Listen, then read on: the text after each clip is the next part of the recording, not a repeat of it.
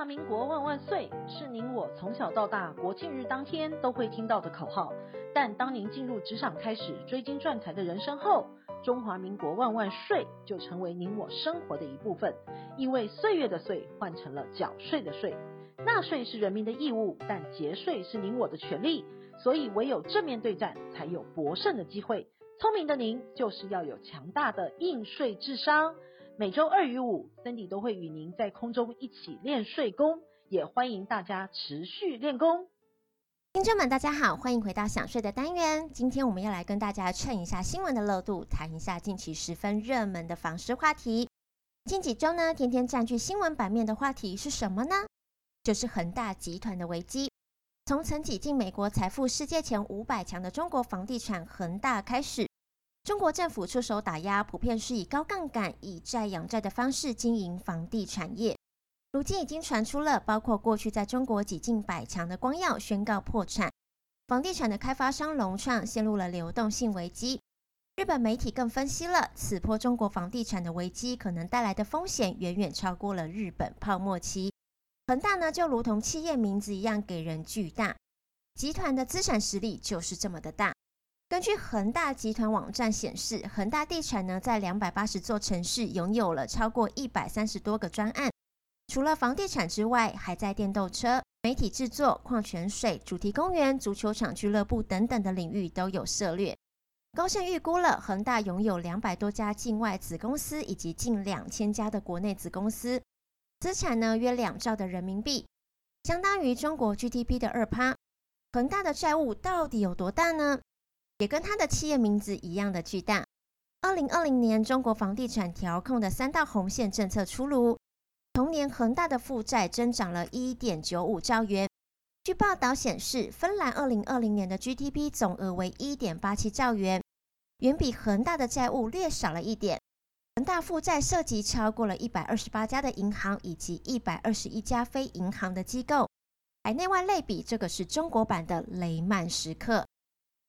我们将话题转回到国内，央行呢在上周召开了第三季理监事的会议，如市场预期般维持基准利率不变。不过，央行一年内第三度祭出打房的措施，提出了三大修正的重点。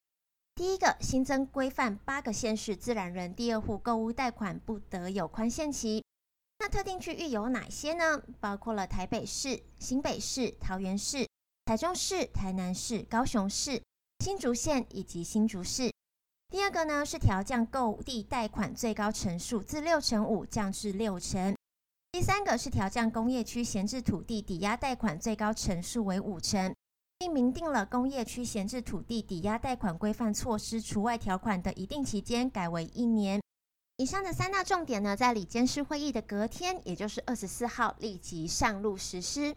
央行第三波打房的政策，市井意味非常的浓厚，被视为下半年风向的房市九二八档期强强滚。双北、桃园的推案量突破了一千亿元，使全台的推案量超过了五千亿元，不仅较去年的同期大增多达四百五十三亿元，也是近创五年来同期的新高，显示建商的信心面十足。正当九二八档期热络的到来，央行选在此时祭出了第三波的管制措施。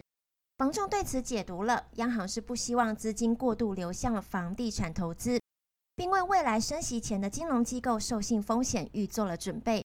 预料此举呢，赶在九二八档期前上路，会让部分的投资买气较为的收敛，抑制了短期的买卖。但实际上，首购等刚性的需求仍不受影响。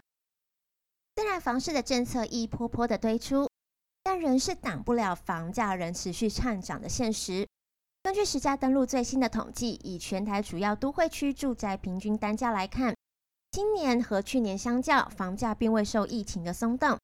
八大都会区的房价全面了上涨，以台中、台南的房价上涨的力度最为强劲，涨幅分别达到了六点八趴以及六点五趴。就算是涨幅的幅度比较含蓄的新北市，价格也上升了一点五趴。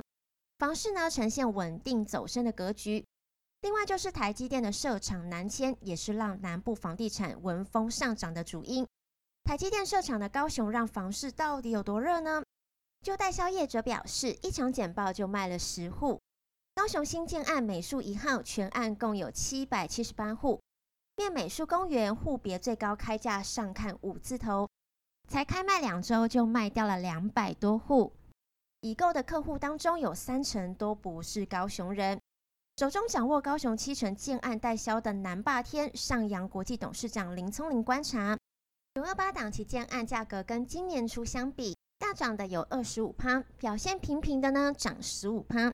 就算只是小涨的建案，价格也上涨了五趴，可见护国神山对房市也是有带风向的威力。如此热度的房市，政府难道是吃素的就放着不管吗？当然不是，打房政策推出其实已经有四重手了。第一个是央行，它提出了缩限贷款的陈述，限制第二户购物不得有宽限期等第三波的打房措施。第二个呢是房地合一税二点零的上路。财政部公布最新八月份全国税负收入初步的统计，其中八月的房地合一税税收十三点三七亿元，与七月的二十九点一六元相比，减少了十五点七九亿元，涨幅高达了五十四点一趴。又以高雄市减少七成最多，其次是台南市月减六成，税收大幅的腰斩。第三个是实价登录二点零，让价格直接对到门牌号码，交易价格大公开。让买家出手时有所参考，有助于抑制房价的炒作。另外呢，就是加入了预售屋的价格，也让红单市场的乱象得以被整顿。第四，囤房税。台南市政府市政会议近日通过了台南市房屋税征收率自治条例修正草案，修正内容针对台南市持有非自住用房屋者，改采差别税率，也就是所谓的囤房税。待修法通过之后，未来持有四户到五户房屋者，每户是按二点四趴税率课征房屋税，六户以上呢，每户是按三点六趴来课税。财政部也发布了二零二一年最新房屋税及个人归户的统计，排除了共有以及自住等情况，囤房族首度突破了五十万人，总共有五十点二二万人持有非自住用房屋，较去年成长了四点二趴。但囤房大户，也就是持有十户以上，人数为一千七百零三人。当您将房产列为收藏品的同时，也要精打细算一下持有房屋的税本。由于房屋税是地方税，各县市政府课税针对多屋的课税略有不同，也要细细规划一下，以免成为税收大户。有土斯有财始终是华人制产的理念，但有土就有税，在世界各国都是如此的。不动产的持有呢，有房屋税以及地价税。买卖则有土地增值税以及房地合一税，传承则有赠与税以及遗产税。其中的梅梅嘎嘎就要多向顾问们咨询如何有土但省税，这才是王道。享税 Podcast 从去年十一月开始推出了不动产移转节税妙方、信托规划以及每个月的资产配置建议等等的相关议题，让您透过声音就可以学到新知。也希望可以让您了解税务，及时更新市场的动态。想要了解更多的省税妙招与市场的动态，请订阅享税 Podcast，并追踪卓越的粉丝专业。我们会在上面提供最新的税务重点与市场脉动，让您成为市场的领航人。也谢谢想粉们的收听与支持。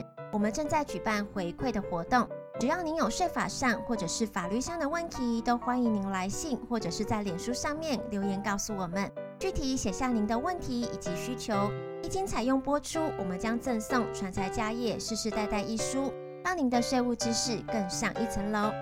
今天的享税专题就分享到这，下周的享税专题呢，我们将继续上周的内容，谈谈传承，也期待能与你一同线上练税功。